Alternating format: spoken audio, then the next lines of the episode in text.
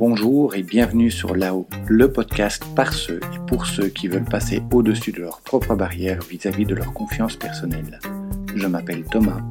Enfant et adolescent, je manquais réellement de confiance en moi et d'estime de moi. J'ai vécu le harcèlement scolaire et la solitude sociale durant de longues années. Les gens qui me connaissent actuellement tombent souvent des nues lorsqu'ils apprennent ce parcours, car il est tellement à l'opposé de l'image de confiance que je dégage actuellement. Je suis convaincu que nous pouvons tous améliorer nos niveaux de confiance et d'estime personnelle. Je sais par expérience que contrairement aux idées reçues, ce ne sont ni des choses innées, ni des rêves inaccessibles, et que toi aussi tu peux le faire. C'est pour cela que j'ai créé ce podcast qui a pour but de t'inspirer et de te donner des pistes pour que toi aussi tu puisses t'épanouir, prendre confiance et prendre la place qui te revient dans la société.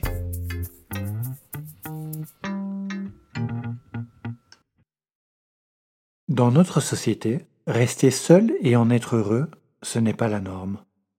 On associe la solitude à l'isolement, à la séparation, à l'abandon et au deuil. On l'associe donc à une forme de détresse. Dans la pensée commune, la solitude est source de nombreux maux, elle fait peur. Mais qu'est-ce que la solitude? Quelle est sa fonction dans notre développement? Peut-on souffrir de solitude tout en étant très entouré? Sommes-nous destinés à être seuls en toutes circonstances? Choisit-on la solitude ou est-ce elle qui nous choisit?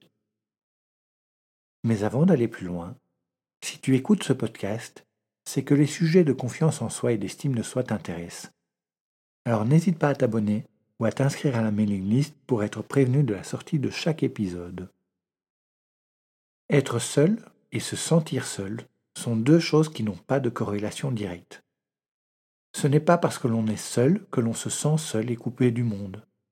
Tout comme être entouré et aimé ne nous préserve pas du sentiment de solitude. Étymologiquement, la solitude désigne de manière neutre le fait d'être seul. Le sentiment de solitude, quant à lui, y ajoute une notion de souffrance, la notion de subir cet isolement. Paradoxalement, nous n'éprouvons jamais autant le sentiment de solitude que lorsque nous sommes entourés.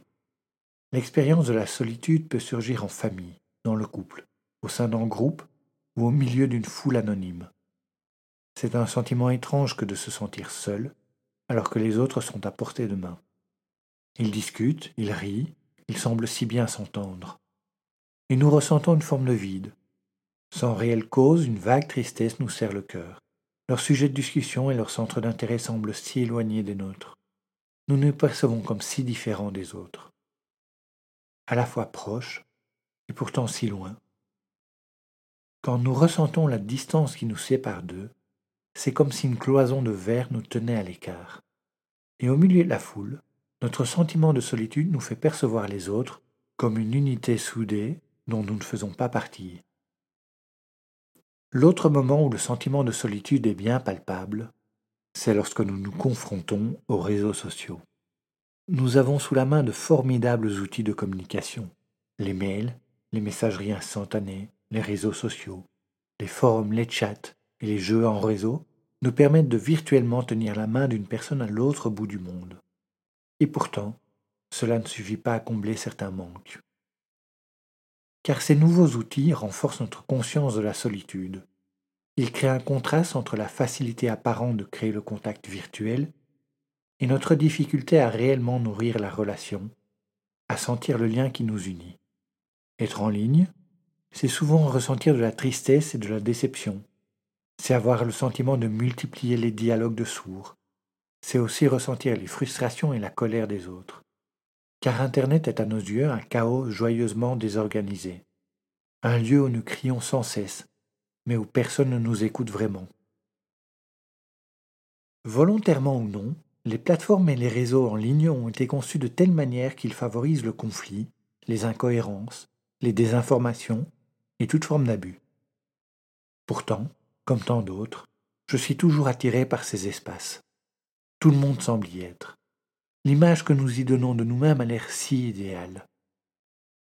Ce que nous postons sur les réseaux est à mi-chemin entre la rédaction de notre journal intime, persuadé que de toute façon personne ne le lira jamais, et l'annonce officielle que nous voudrions coller sous le nez de toutes nos connaissances. Personnellement, le sentiment de solitude est quelque chose que j'ai toujours connu, probablement comme la majorité d'entre nous. Mais je vivais à la fois mieux et moins bien ma solitude à une époque où je n'étais pas aussi connecté, à une époque où Internet n'était qu'à balbutiements et où les téléphones portables étaient réservés à une élite professionnelle. Je le vivais un peu moins bien parce que j'étais bien plus jeune et que la majorité acquise depuis me permet de relativiser bien différemment.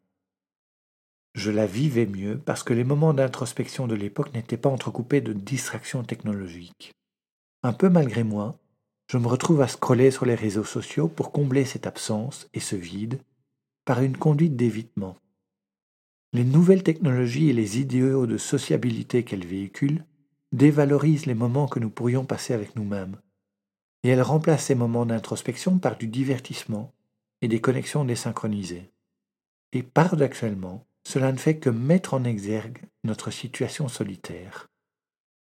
Si nous définissons la solitude à partir de notre rapport à l'autre et à sa possible absence, c'est parce qu'il fut une époque où l'appartenance à un groupe ou à un clan augmentait considérablement nos chances de survie.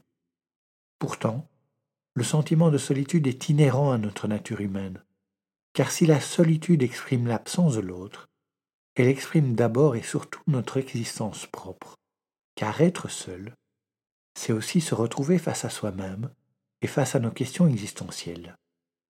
Même dans le groupe, nous percevons notre vécu de façon séparée, de façon singulière. Nous percevons le monde de notre point de vue, et notre perception du monde est unique. Jamais nous ne trouverons de mots assez précis et assez complets pour partager entièrement cette perception.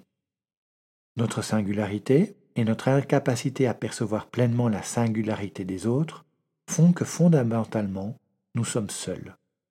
Seuls avec nos attentes et avec nos rêves. Seuls face à cette image idéalisée de la fusion avec les autres seul face à des échanges que nous jugeons imparfaits ou insuffisants.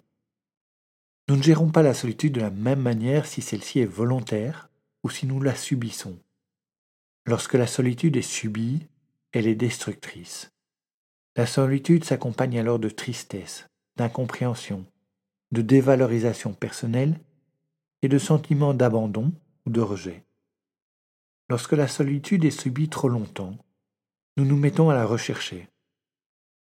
La solitude est alors à la fois perçue comme une punition et comme un bouclier, parce qu'elle nous protège du monde en limitant les interactions sociales compliquées, parce qu'elle fait partie de notre décor, de notre zone de confort, parce que quitte à devoir la vivre, autant avoir le sentiment de la contrôler, du moins partiellement.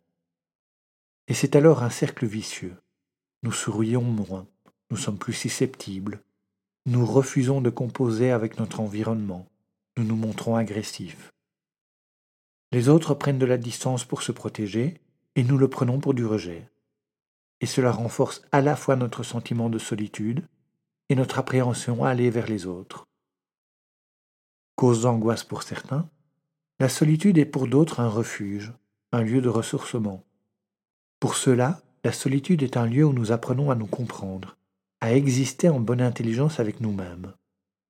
Et lorsque nous l'avons expérimenté de la sorte, la solitude devient un moment nécessaire, une hygiène de l'esprit, un sanctuaire dans lequel notre conscience discute avec elle-même.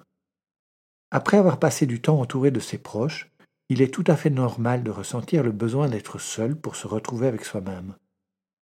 C'est lorsque nous sommes seuls que nous pouvons faire le point sur nos talents, nos qualités et nos émotions.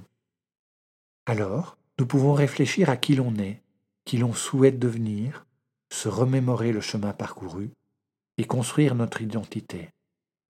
C'est également le bon moment pour faire tomber le masque que l'on porte en société. La solitude prend une place prépondérante dans notre processus de construction, car elle nous met en contact direct avec nous-mêmes et nous offre un accès privilégié à notre richesse intérieure.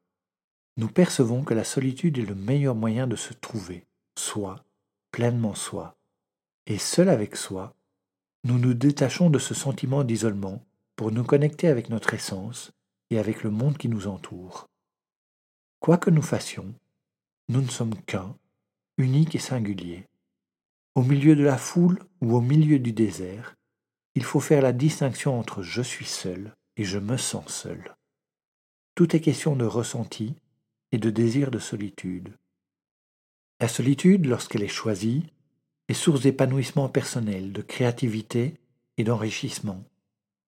Elle nous permet de réévaluer notre rapport au monde, notre rapport à notre nature. Et de manière surprenante, c'est dans les moments solitaires que je me sens le plus en connexion. Voici pour cet épisode sur la solitude.